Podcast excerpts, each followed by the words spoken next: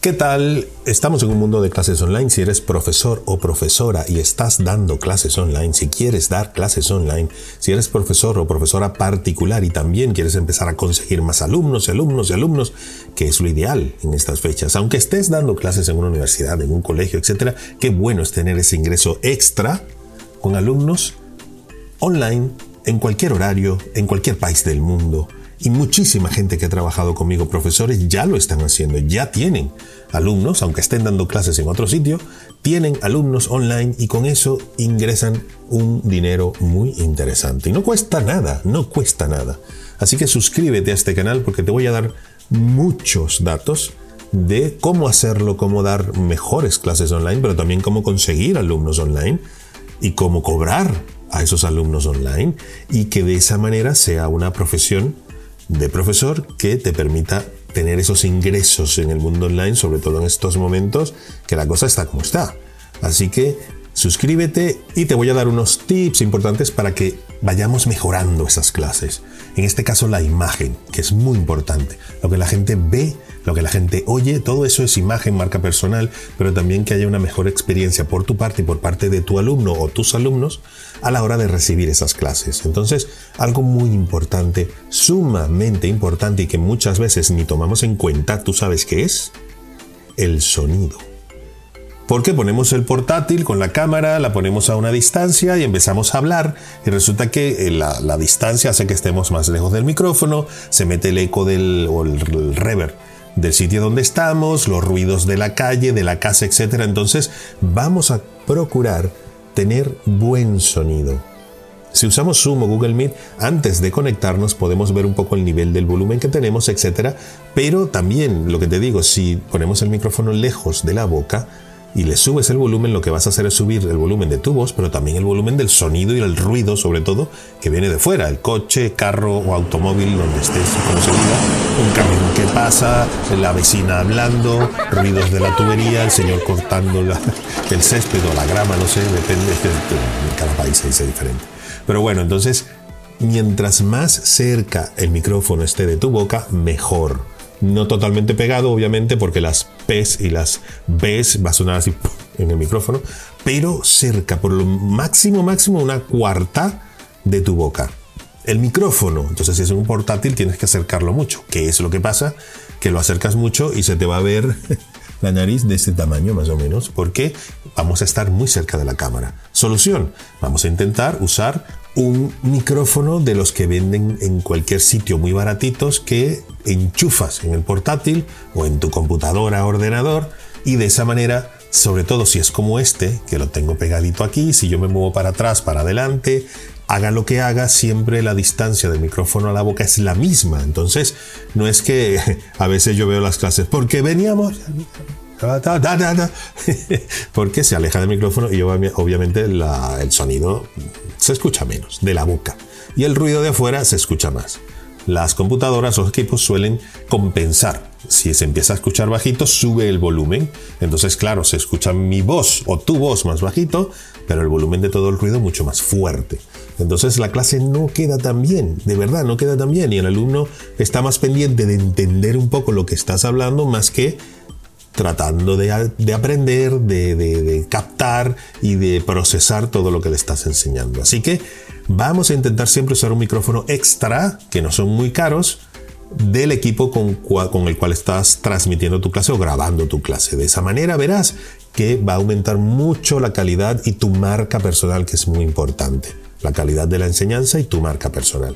Otro detalle que mm, no deja de ser muy importante, pero muy importante, si ya tenemos un buen sonido, que lo vamos a comprobar siempre antes de empezar a emitir o transmitir la clase o a grabarla, es la iluminación.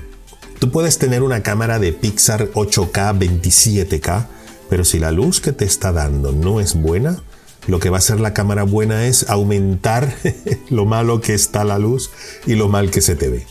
Entonces, la luz que tenemos que ponernos a la hora de dar clases tiene que tener dos características muy importantes. Una, filtrada. Es importante que sea una luz filtrada o que sea una luz suave en origen. Una de las dos. ¿Cuál es la luz suave? Una luz, por ejemplo, de, que te entra por la ventana, pero no con el sol directamente, porque eso es horroroso, es una luz dura, no suave. Las sombras son totalmente definidas, ¿no? Como cuando estás al mediodía y tienes el sol aquí arriba, se te ven esto negro, esto negro, horrible, horrible. Nadie sale, nadie, nadie, nadie sale bien con esa luz. Pero no solamente bien estéticamente, sino bien de manera agradable o desagradable, pues desagradable. Entonces tiene que ser una luz suave que te puede entrar por la ventana. Esa es una luz cuando está nublado, se ve todo suave, verás que casi no se ven sombras. Cuando no hay sombras, las arrugas se ven menos, sobre todo nosotros que tenemos más de 30 años. Entonces, luz suave. Otra es filtrada. ¿Qué es filtrada? Que entre la luz y tu cara hay algo en el medio que la filtra. Puede ser una tela, puede ser mm, lo que tú quieras, la cortina, por ejemplo. Y entonces, si tienes una lámpara, no te la pongas directo así porque es que es horroroso y lo veo mucho una luz aquí y entonces aquí o, lejos pero lateral así directa y eso lo que hace son unas sombras terribles que te hace ver más el sudor de la cara o, lo brillante de la cara. Todos los detallitos que podamos tener es de verdad no te favorece en nada. Entonces la luz debería ser filtrada. Si tienes una lámpara le pones delante una tela una camisa lo que tú quieras no encima porque se puede quemar cuidado. Pero que te filtre aquello y eso te va a hacer ver mucho mejor mucho más agradable a la vista, pero también todo eso influye en la imagen que le estamos dando a la persona y lo que las personas del otro lado perciben de nosotros. Esa luz debería estar siempre por encima de la cámara, no por debajo, por encima de la cámara y por encima de tu cara. Fíjate que cuando quieren en las películas de misterio dar ese halo de, uh, de, misterio, las luces están por debajo. Tú ves que te pones una linterna aquí cuando se cuentan los cuentos de terror y es que se te ve como de terror porque las sombras van para arriba, ¿no? Entonces, horrible. La luz, la fuente de luz siempre por encima de tu cara. Si puede ser unos 45 grados, mucho mejor. No muy cerca, porque mientras más cerca las sombras son más definidas, lejos. Lejos no mucho. Estamos hablando siempre pensando que estás en tu casa o en un sitio, pues no lo sé, una habitación, un salón. Ponte un metro y medio de donde estás tú sería lo ideal lo ideal. Algo muy importante y que de verdad muchísima gente, yo creo que la mayoría, usa la luz del techo para dar la clase. ¿Y qué pasa con la luz del techo? Que viene así como la luz del mediodía. Entonces, no es nada favorable una luz cenital, se llama, ahí arriba en la cabeza, porque voy a tener sombras aquí y de verdad no es la mejor imagen ni la, la mejor cara para relajar a la gente que nos está escuchando, sino todo lo contrario.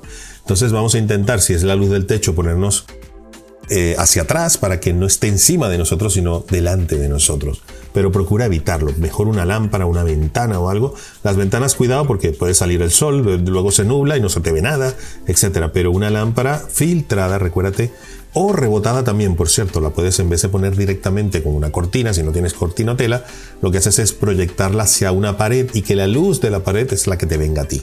Esa luz va a ser suave, te vas a ver mejor, más joven, eso es muy importante. Y la imagen que va a tener la gente, tus alumnos o tu alumno del otro lado, va a ser muchísimo más agradable y, en mi caso más soportable cuando las clases sobre todo son muy largas.